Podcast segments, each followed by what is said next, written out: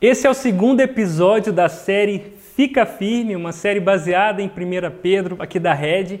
Nós estamos muito animados, muito felizes por ver a repercussão desde semana passada dessa série na vida de muitas pessoas. Semana passada o Tiago começou apresentando a, a, verdade que nós estamos seguros na crise por aquilo que Cristo fez.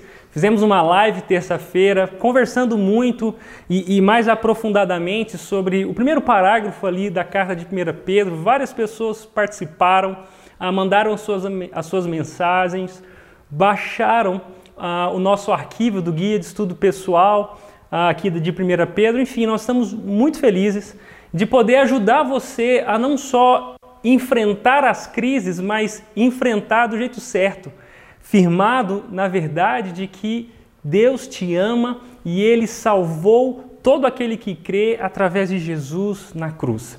Por isso, nesse, nesse segundo episódio da série Fica Firme, eu quero te ajudar a ir mais longe e entender quem você é e o que Deus espera de você. Tudo bem? Semana passada, o Tiago nos mostrou que crise mais perseverança é igual a maturidade. Deus não desperdiça nenhuma das crises que nós vivemos para que, à medida que nós perseverarmos no meio delas, Ele nos faça amadurecer, Ele nos faça mais parecidos com Jesus. E através da perseverança no meio das crises, nós Podemos então experimentar melhor o seu poder, a sua graça e o seu amor.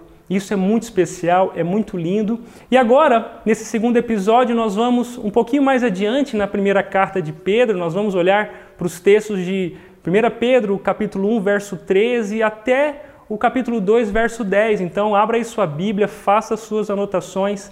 Na próxima terça-feira eu te espero ali no nosso, numa live no nosso Instagram eu também quero conversar com você e poder ah, aprofundar muito mais tudo que nós vamos conversar hoje, ok? Ah, Pedro nos mostra, a partir do, do primeiro parágrafo, aquilo que o Tiago pregou semana passada, que o crente está seguro no meio das crises, porque a graça de Deus o segura. Não existe nada mais poderoso do que o amor de Deus por nós, e esse amor resolveu o nosso passado, nós fomos perdoados, nós fomos alcançados pela sua graça, e essa graça que salva, ela também nos sustenta no meio das dificuldades, porque a graça de Deus também nos garante um futuro certo. Essa é a esperança cristã que Deus está conosco até o fim. Mas eu não sei você, uh, você já percebeu o quanto é difícil ser cristão? Você sabe que Jesus te perdoou, você sabe que existe um futuro maravilhoso lá na frente também, mas quais dificuldades você tem vivido hoje? Como o Evangelho tem se mostrado relevante agora para você? É sobre isso que Pedro está dizendo. Você, você já parou para pensar? Aqueles cristãos, eles estavam sofrendo muito. Eles tinham ah, acreditado, depositado a sua fé em Jesus. Tinham sido dispersos por, umas, por regiões diferentes, estavam longe de casa, da família, ah, do, do conforto material, da estabilidade social, política. Agora eles estavam sendo hostilizados pela sua fé. Ser cristão naquela época era muito difícil. E, e, eu acho que você já pôde perceber que ser cristão hoje em dia também é, é muito difícil.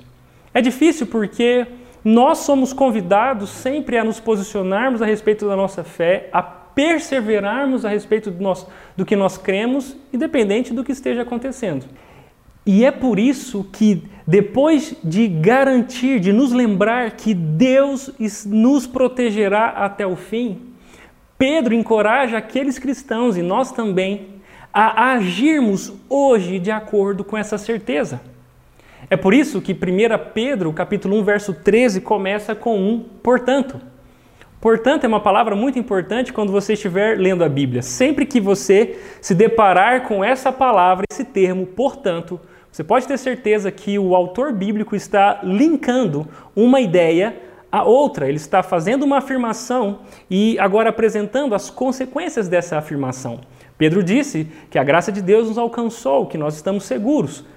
E agora ele quer nos mostrar quais as consequências, as implicações dessa verdade para as nossas vidas hoje. E ele diz assim: portanto, preparem sua mente para agir. É, é muito interessante nós é, lermos essa expressão. Pedro está dizendo: uma vez que Deus os salvou, agora preparem a mente de vocês para a ação. É quase uma convocação para a guerra.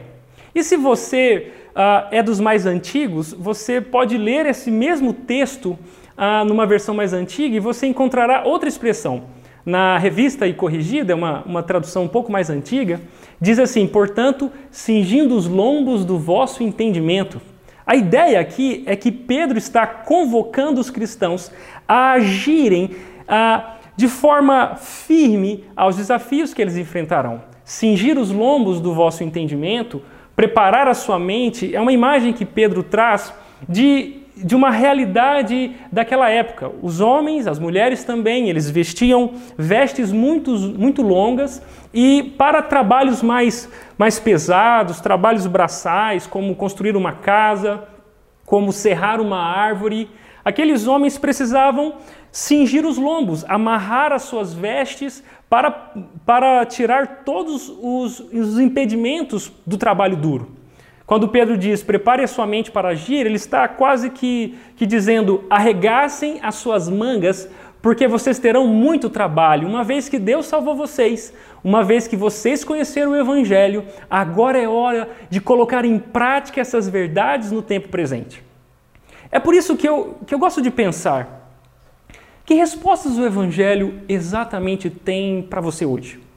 Como o Evangelho de Jesus pode ajudar um, um, grande empresário a gerenciar uma empresa, várias famílias, vários funcionários, decisões difíceis, milionárias? Como exatamente o Evangelho pode ajudar uma mãe que está lutando para fazer o seu filho dormir e não tem conseguido o sucesso? Como o Evangelho pode ajudar um brasileiro como eu e você a lidar com uma sociedade tão polarizada, que milita tantas ideologias por aí, onde, onde a verdade agora é negociada, onde não sabemos mais em quem confiar, as instituições caíram na credibilidade, nós não sabemos mais o que fazer. Que respostas exatamente o Evangelho pode dar para isso? Você já parou para pensar? Que respostas o Evangelho tem para um pai diante de um filho que luta com, com dúvidas a respeito da sua sexualidade? Essa é a provocação que Pedro está respondendo e, e eu quero fazer jus a isso. Afinal de contas, ter um passado resolvido no perdão de Cristo lá na cruz e, e também ter um futuro garantido precisam gerar transformações no nosso presente. E essa é a verdade que eu quero compartilhar com você hoje. Um passado resolvido e um futuro garantido geram, e geram sim, podem gerar, um presente transformado. É isso que Pedro está nos ensinando. Essa verdade sobre nós é uma verdade que deve transformar não só o que nós éramos, nem só o que seremos, mas também o que somos hoje. E é por isso que Pedro diz: preparem a sua mente para a ação.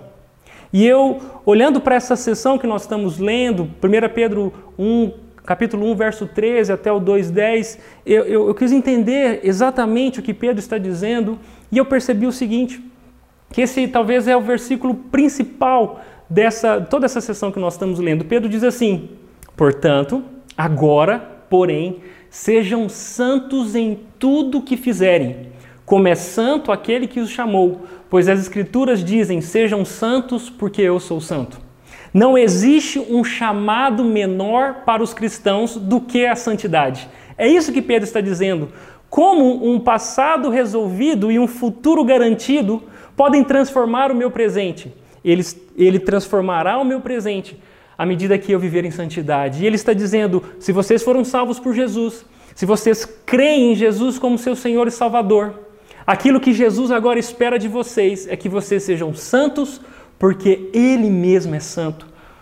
Pedro está usando uma citação de Levítico e está voltando lá para a história de Israel, onde Deus tirou o seu povo do meio do Egito e da escravidão através de milagres, de maravilhas, e tirando o povo do Egito, fez com que eles caminhassem pelo deserto e no deserto, no meio das crises e do sofrimento, Deus se revelou ao seu povo, deu a sua palavra ao seu povo, chamando aquele povo para serem santos como ele era.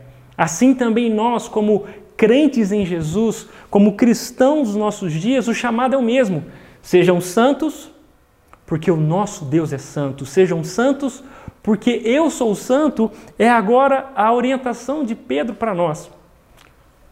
Talvez você esteja meio desconfortável agora. Afinal de contas, ser santo, isso parece estranho. Na verdade, bem, bem estranho, porque Talvez você tenha uma ideia errada do que é ser santo. Essa palavra ela precisa ser definida melhor e eu quero ajudar você, antes de, de prosseguirmos, a entender o que exatamente Pedro está dizendo aqui. O que é ser santo? Essa é a pergunta que eu quero responder aqui agora. O que é ser santo, Washington? Se Pedro está dizendo, sejam santos como eu sou santo, se essa é a vontade de Deus para mim, o que exatamente é ser santo? Antes de te explicar o que é isso, deixa eu te mostrar o que não é ser santo, tá bom? Então, o que não é santidade. Primeira coisa é que santidade não é ser perfeito. Essa é uma visão muito errada do que é ser santo. Afinal de contas, Deus não espera que você seja perfeito. Tem muitas pessoas que acreditam que ser santo é ser perfeito. Perfeito no sentido de não ter erros de não tropeçar, de não, de não errar, de não ter pecado. E isso não é bíblico, porque a palavra de Deus nos mostra que a justificação, aquilo que, que Jesus fez na cruz por nós, ela nos livrou da condenação do pecado. Tiago considerou isso semana passada conosco. A justificação nos livrou da culpa do pecado. A glorificação nos livrará da presença do pecado. E ela só nos, nos livrará da presença do pecado, porque enquanto nós vivemos, o pecado ainda é presente em nossas vidas. Nós fomos libertos do poder do pecado, mas ainda não da presença dele. É por isso que, apesar de você de você crer em Jesus, de confiar a sua vida a Ele, você ainda lida, eu sei, com uma natureza inclinada para o mal. Muitas vezes eu e vocês nos frustramos com, com, com, com a gente mesmo, não é verdade? Nós pecamos em coisas que nós não queremos mais pecar. Nós enfrentamos desafios internos, interiores. E esses desafios estão aí porque nós estamos lutando contra a nossa natureza pecaminosa. Por isso, ser santo não é ser perfeito. Deus está construindo o caráter de Cristo em nós. Existe ainda muita coisa para ser consertada, aperfeiçoada aí dentro. Nós devemos almejar a perfeição, mas nós devemos, devemos reconhecer que ninguém é perfeito, que nós ainda não somos perfeitos, e não é exatamente isso que significa ser santo.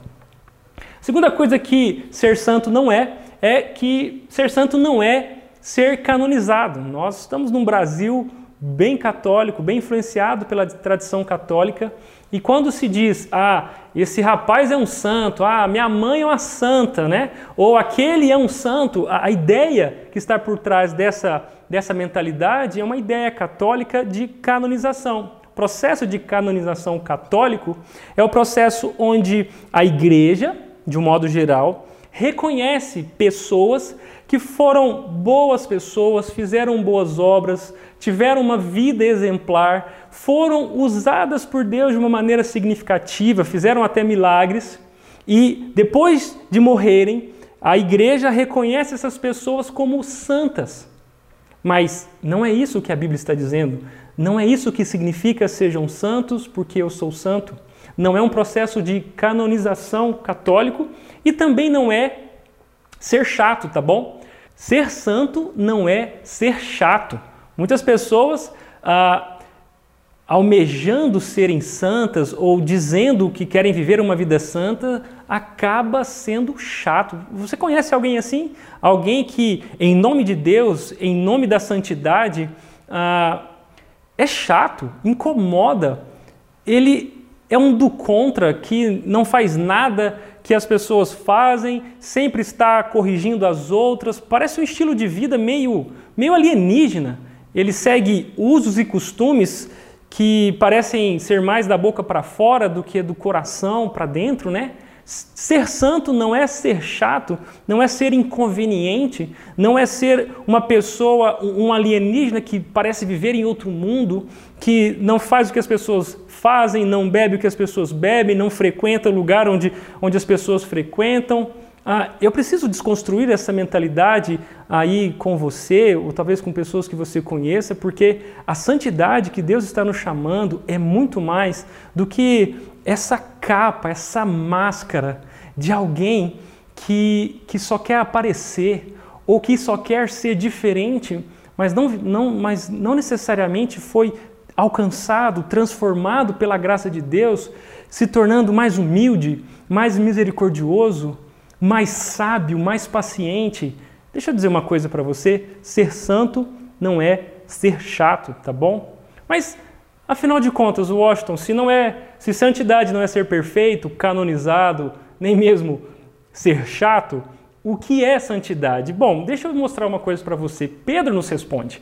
Através desse texto que nós estamos olhando, Pedro nos mostra que ser santo, em primeira, em primeira mão, uma primeira característica é receber uma nova identidade.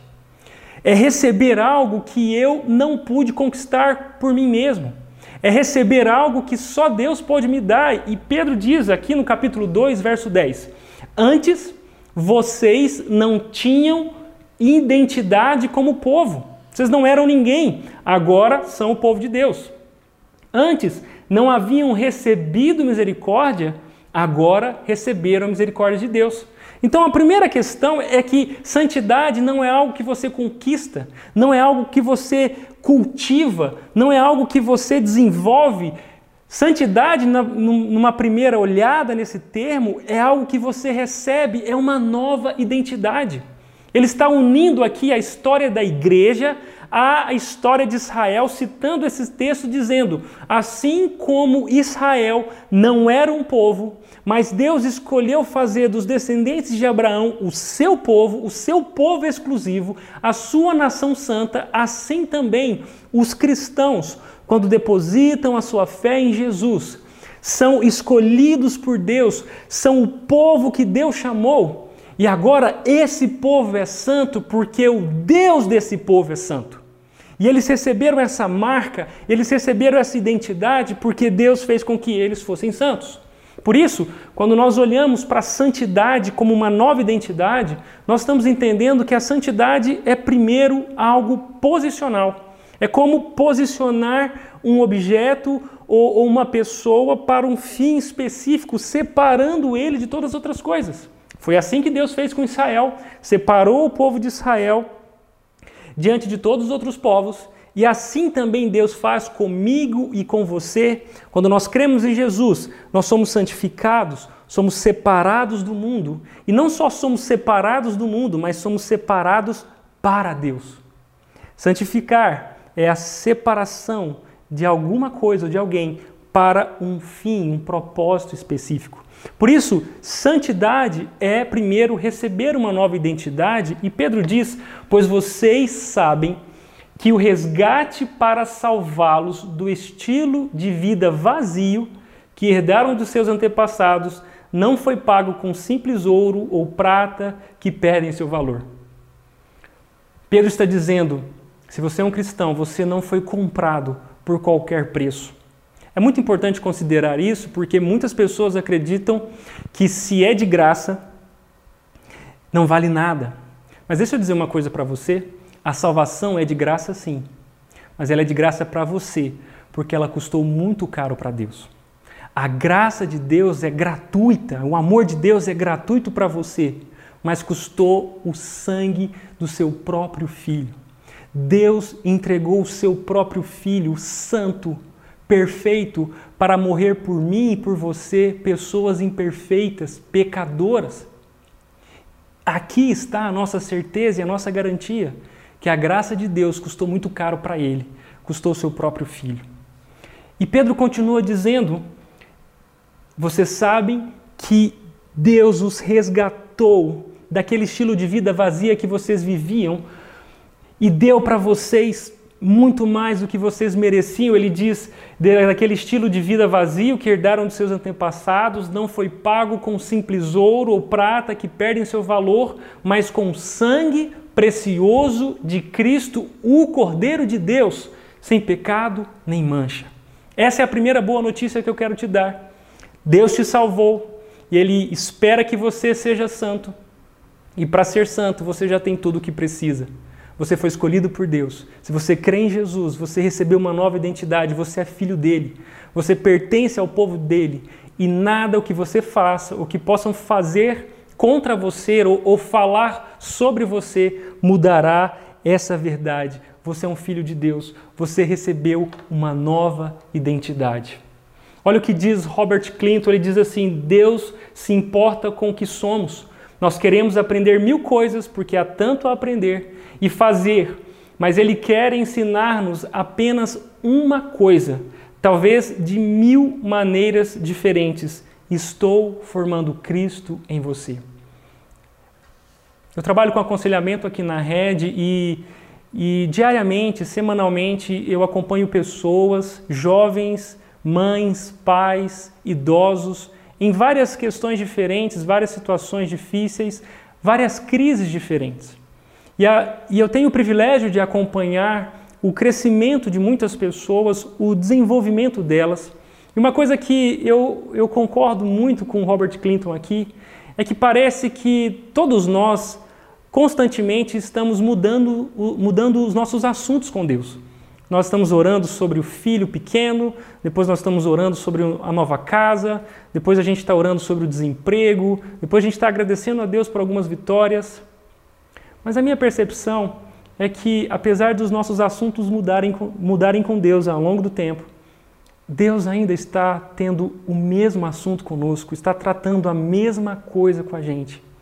O que é isso? O que Deus está tratando com todos nós através de tantas situações que nós vivemos? É o que o Robert Clinton falou. Estou formando Cristo em você. Eu não sei onde você está, eu não sei o que você está vivendo. Mas uma coisa que eu quero te lembrar é que esse Deus que te salvou tem um plano, um projeto lindo para a sua vida. Essa santidade que ele te deu, você está posicionado em Cristo agora, precisa significar na sua vida um processo, um desenvolvimento. E esse desenvolvimento não é para que você seja um filho de Deus, mas porque você é. Não é para que você se torne uma pessoa uma pessoa nova é porque ele já te fez nascer de novo e está formando o caráter de Cristo em você. Ele está formando Cristo em você. Esse é o assunto de Deus contigo e não existe nenhuma transformação verdadeira, significativa, interior em nossas vidas se nós não, não reconhecermos e não descansarmos na certeza de que somos filhos de Deus que nós recebemos essa, essa nova identidade dele. E entenda hoje, de uma vez por todas, você é filho de Deus e essa garantia é o que transforma a nossa vida. Muitos de nós vivem hoje como se, como se fossem órfãos, procurando a aceitação de Deus através daquilo que fazem Deixa eu dizer uma coisa para você: não é uma família admirável, não é uma carreira de sucesso, não é um conjunto de boas atitudes, de boas maneiras que fará com que Deus se interesse por você. Todos nós éramos órfãos, não éramos povo, estávamos perdidos. Mas Deus nos alcançou com seu amor, nos salvou e nos colocou em sua família. Ele nos adotou e agora nós somos filhos de Deus. Por isso, o perdão de Deus não está condicionado ao que você pode fazer para ser perdoado. O amor de Deus não está condicionado às suas forças para nunca mais pecar. Não é isso. Deus te ama. Ele perdoou todos aqueles que depositaram a sua fé em Jesus. E esse amor é tão poderoso que nos fez seus filhos e agora transforma as nossas vidas de uma vez, de uma vez por todas. É por isso que ser santo começa por receber uma nova identidade. Mas ser santo também é ter uma nova atitude. Deus te aceita como você está, mas não aceita te deixar como você está. Ele quer transformar a sua vida. Esse passado resolvido e esse futuro garantido podem e vão, porque devem gerar em você um presente transformado. É por isso que agora, uma vez sendo é, feitos filhos de Deus, nós estamos na família dele e aqui na família dele as coisas são diferentes. Aqui na família dele, os cristãos podem e devem ter uma nova atitude em relação a tudo e a todos na vida. E eu queria agora uh, que você olhasse aí na sua Bíblia, folheasse tudo que Pedro ensinou e, e convocou os cristãos a fazerem, desde o capítulo, 3, do capítulo 1, verso 13 até o 2, 10. E eu fiz um, um breve resumo para te ajudar a, a, ler essa carta e a se orientar diante dessa nova atitude que Pedro está convocando os cristãos ali da Ásia Menor e nós também a termos. E basicamente essa nova atitude, essa atitude de santidade, ela se resume em três coisas. A primeira delas, deixar o pecado. Como filho de Deus, nós precisamos assumir uma nova atitude. E a primeira coisa a se fazer é deixar o pecado. Olha o que Pedro diz: Pedro diz assim: não voltem ao seu antigo modo de viver, quando satisfaziam os próprios desejos e viviam na ignorância. Pedro está dizendo: aqueles que foram salvos por Jesus, agora não precisam mais se voltar para a antiga vida. Isso é muito importante considerar. Se você crê em Jesus como Senhor e Salvador, a minha pergunta é: o que mudou? O que mudou em sua vida desde que você confiou a, a sua vida a Jesus? O que mudou em você desde que você conheceu o amor dele, creu na palavra? O que exatamente mudou dentro de você? Muitos cristãos acreditam que receberam a Jesus, que foram salvos porque passaram a frequentar uma igreja, vestir uma camisa, talvez até cantar novas músicas, fazer parte de um pequeno grupo. Mas deixa eu te dizer uma coisa para você: não é essa a evidência de salvação, tá bom? Há muitos de nós acreditamos que a transformação que Deus está operando em nós tem mais a ver com coisas externas do que com algo interno. Mas o que Pedro está dizendo para nós é que aqueles que alcançaram, foram alcançados pelo amor de Deus, eles assumiram uma nova atitude, uma nova postura. E essa nova postura tem a ver com abandonar o pecado, deixar aquilo que Deus não se agrada. Talvez você esteja se perguntando, mas Washington, o que exatamente é pecado? Me ajude a entender isso. E deixa eu dizer uma coisa: desde muito cedo eu ensino para minha filha e para as crianças que têm a oportunidade de fazer isso que pecado é tudo aquilo que eu penso, tudo aquilo que eu vejo, tudo aquilo que eu falo e tudo aquilo que eu faço que não agrada a Deus. É isso que Deus está fazendo em nós, Ele está nos libertando dessas coisas que não agradam a Nele. Aquilo que Pedro diz daquele estilo de vida vazio. Por isso, não voltem ao seu antigo modo de viver, quando satisfaziam os próprios desejos e viviam na ignorância. Pedro está nos lembrando aqui que nós não pertencemos mais a nós mesmos. Aqueles que têm Jesus como Salvador também têm Jesus como seu Senhor. Nós somos comprados. Nós não somos de nós mesmos, nós somos de Deus e agora a nossa vida é para a glória dele. É por isso que, se você é um cristão, se você confia em Jesus, você pode ter certeza que você tem em Jesus todos os recursos que você precisa para viver uma vida que agrada a Ele. Deus não te salvou pela metade. A sua dispensa não está vazia, tá bom? Quando Deus te salva, Ele te dá todos os recursos que você precisa para viver uma vida que agrada a Ele. É por isso que eu digo que a vida cristã é para cristãos viverem, porque é impossível viver uma vida que agrada a Deus sem que aquela pessoa creia em Jesus como seu Salvador. Ele é o nosso Salvador e Ele nos deu tudo o que nós precisamos para viver uma vida que agrada a Ele. É por isso que Pedro está dizendo: aquela antiga vida, aquelas antigas práticas, aqueles antigos amigos, aqueles lugares, aquela antiga postura, que não faça mais parte da vida de vocês, vocês foram libertos por Jesus. E Pedro continua dizendo: portanto, livrem-se de toda maldade, todo engano, toda hipocrisia, toda inveja, todo tipo de difamação. Ele está listando algumas algumas práticas daquelas pessoas, algumas tentações que aquelas pessoas viviam e também tentações que nós vivemos. Se você antes ah, era maldoso, ah, prejudicava pessoas, não faça isso mais. Se o seu estilo de vida, de gerenciamento, de relacionamento estava permeado por enganar pessoas, por uma mentirinha aqui, outra mentirinha ali, abandone isso. Se, se você vestia, vestia máscaras, era um hipócrita diante do sogro, da sogra, do pastor, do, do seu cônjuge, dos filhos, você não é mais escravo disso. Livrem-se dessa postura, é o que, o que Pedro está nos dizendo. Toda inveja, toda difamação, se você falava mal dos outros, faziam comentários desnecessários, inoportunos, abandonem isso, vocês não são mais escravos dessas coisas, é o que Pedro está nos dizendo. Por isso, a primeira característica de uma nova atitude é deixar o pecado. A segunda característica de uma nova atitude é amar as pessoas. Olha o que Pedro nos ensina. Ele está dizendo: uma vez que vocês foram purificados de seus pecados, quando obedeceram à verdade, tenham como alvo agora o amor fraternal sem fingimento. Amem uns aos outros, sinceramente, de todo o coração. Como é, é maravilhoso nós percebermos que as evidências do perdão de Deus é o amor às pessoas. Pedro está dizendo: amem uns aos outros, amem fraternalmente, façam isso sem fingimento, façam isso sinceramente. Isso é muito especial. O amor de Deus que nos encheu, nos encheu tanto que agora nós podemos compartilhar ele para outros. Eu gosto muito de quando o pastor Carlos Macor, do Ministério Permanecer, nos lembra que não falta amor do mundo, amor no mundo. Deus é amor e o amor dele enche a terra. O problema do mundo, então, não é falta de amor.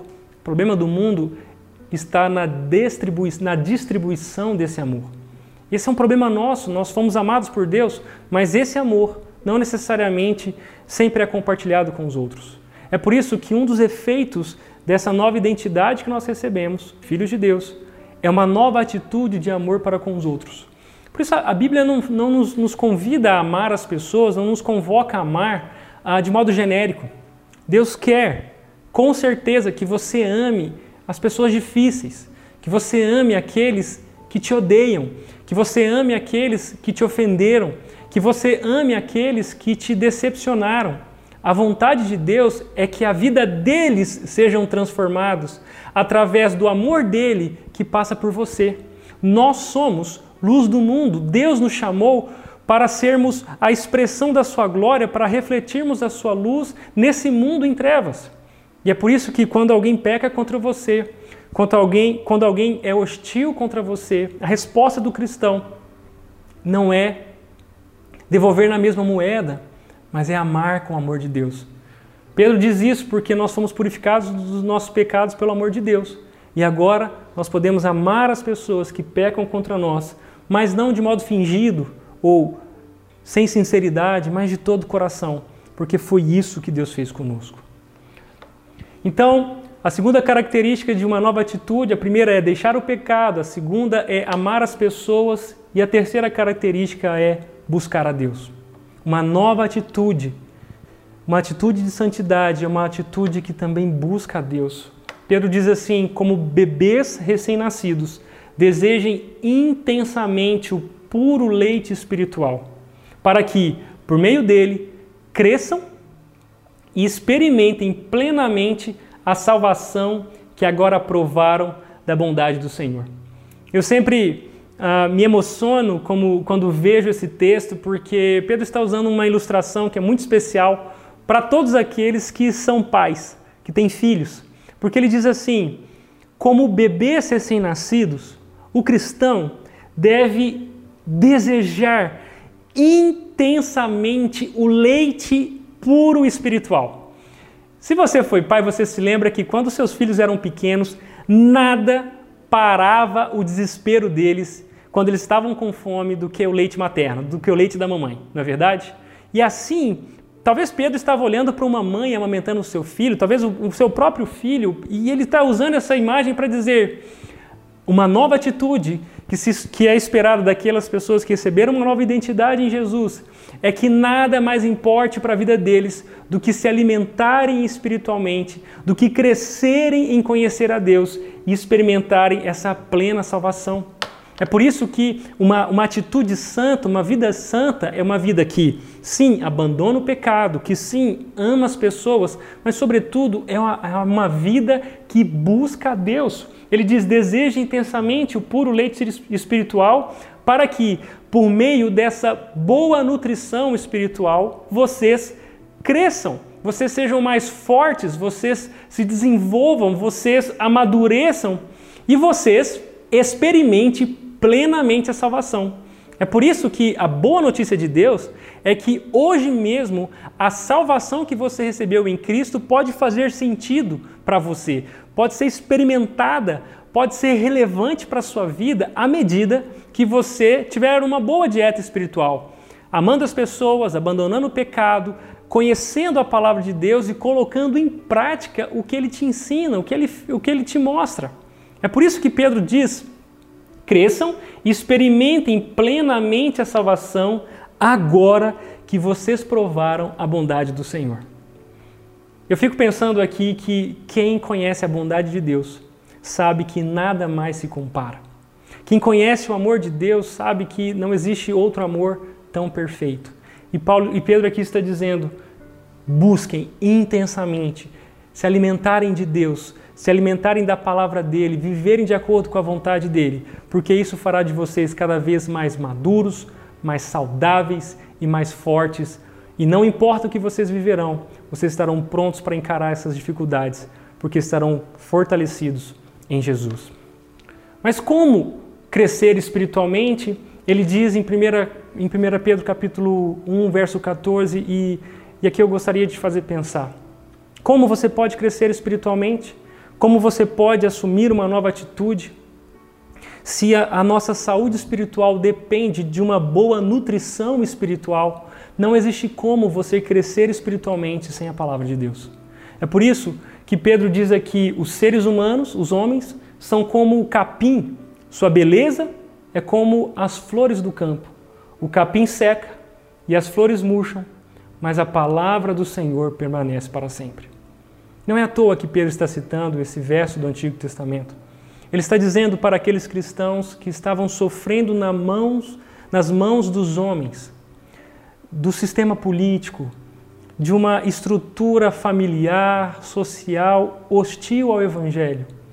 Ele estava encorajando aqueles, aqueles cristãos a não confiarem nos homens, a não basearem a sua vida naquilo que as pessoas dizem, naquilo que as pessoas são, naquilo que as pessoas podem fazer. Pedro convida e consola aqueles cristãos a confiarem na palavra do Senhor que permanece para sempre. Então, deixa eu dizer uma coisa para você se você quer crescer espiritualmente e se você quer perseverar no meio das crises que você enfrenta hoje, não existe outro caminho do que se alimentar da palavra de Deus e de confiar nela acima de todas as coisas. Porque, ainda que, que pessoas se levantem contra você, ainda que desafios te, testem a sua fé, e ainda que as circunstâncias onde você se encontra hoje parecem intransponíveis, tudo isso passa. O homem passa, a beleza, a glória do homem passará, mas a palavra do Senhor permanece para sempre. Afinal de contas, o que eu e você temos que seja mais sólido, mais verdadeiro do que a palavra de Deus? Sem a Bíblia, eu e você não sabemos quem Deus é, não sabemos quem Jesus é, muito menos sabemos quem nós somos. É por conta da palavra de Deus que nós conhecemos a Deus. É por conta da palavra de Deus que nós conhecemos o amor de Deus. E é por conta da palavra de Deus que nós sabemos o que Deus espera de nós. Não existe relacionamento com Deus sem um relacionamento com a palavra de Deus. Muitos aí, ainda mais nos nossos dias, dizem que, que o Evangelho, na verdade, não é sobre um livro, é sobre uma, uma pessoa, e eu concordo com isso. O Evangelho é Cristo, o Evangelho é Jesus, e nós nos, devemos nos relacionar com Jesus. Mas você pode sim amar a Bíblia e não amar a Jesus. Mas é impossível que você ame a Jesus sem amar a Bíblia Sem a palavra de Deus, eu não sei quem Jesus é, eu não sei o que ele espera de mim. E tudo que me sobra são só as minhas imaginações. Mas a palavra de Deus é pura, é verdadeira, é fiel e ela dura para sempre. Por isso, não viva baseado em você mesmo, não viva baseado no seu coração, no que as pessoas dizem, nas circunstâncias. Viva baseado na palavra de Deus e no Jesus que ela nos apresenta. Não é à toa que Pedro, aqui nesse texto que nós estamos lendo, destaca dizendo que Jesus é a pedra angular. A pedra que os, os construtores rejeitaram, Deus fez ela a pedra principal, a pedra de esquina. E eu queria encerrar te lembrando isso.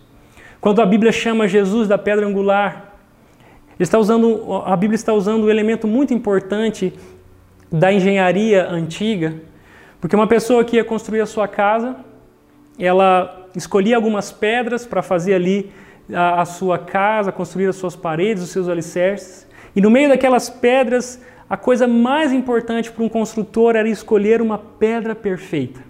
Uma pedra cuja os ângulos fossem perfeitos para fazer de pedra principal. Uma pedra onde todas as outras seriam colocadas, onde todas as outras dependeriam. E quando a Bíblia nos diz que Jesus é a pedra angular, ela, ele está dizendo que Deus construiu todo o mundo e toda a história a partir de Cristo.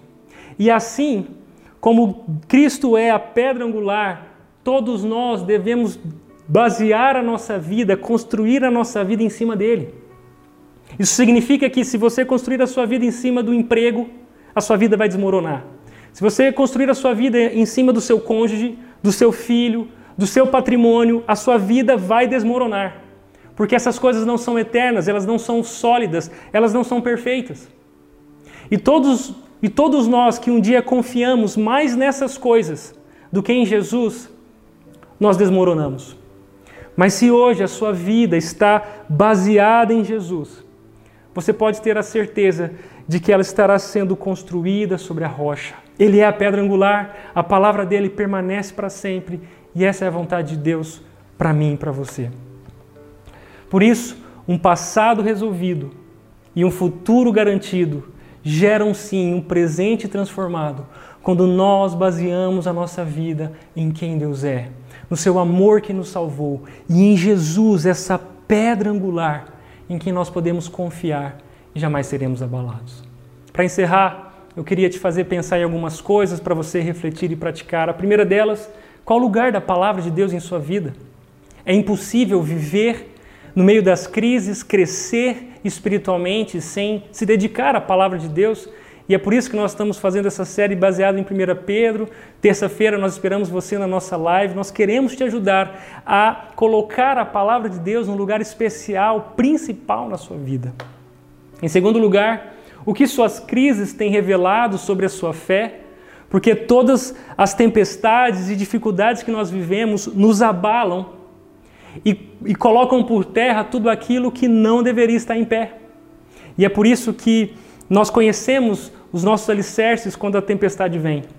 O que as suas crises então têm revelado sobre a sua fé? Talvez você está me ouvindo hoje num momento muito difícil, num dia difícil para você. Mas eu quero dizer para você que existe esperança. Deus resolveu o nosso passado em Cristo. Deus garantiu o nosso futuro em Jesus. E Deus quer transformar o nosso presente através de Jesus. Existe esperança para você, existe esperança para todo aquele que crê em Jesus. E por fim, viva hoje como um filho de Deus. Se você depositou a sua fé em Jesus, você é filho de Deus e Ele está transformando a sua vida e te usando para propósitos tão grandes que você nem pode imaginar. Eu quero orar com você, encerrando essa mensagem, orando para que Deus te lembre quem você é em Cristo, mas também te encoraje a viver uma vida conforme essa nova identidade que você recebeu. Deus, muito obrigado, porque o Senhor nos salvou em Jesus, o seu amor nos alcançou, nós não merecíamos, e agora nós recebemos uma, uma nova identidade, uma identidade que nos transformou, uma identidade que foi o Senhor quem nos deu. Ajuda-nos a viver uma vida agora com uma nova atitude, que abandona o pecado, ama as pessoas, que busca ao Senhor intensamente. Para que nós possamos experimentar hoje o poder do Senhor em nossas vidas, nos transformando de dentro para fora, transformando as realidades onde nós encontramos, as circunstâncias, os nossos relacionamentos, a nossa visão de mundo. Nós estamos com as mangas arregaçadas, preparados para agir. Nos ajuda a viver uma vida que te glorifique, uma vida de santidade. Essa é a nossa oração. Gratos pela Sua palavra e pela Sua presença em nossas vidas. Nós fazemos isso em nome de Jesus, o nosso Senhor e Salvador. Amém.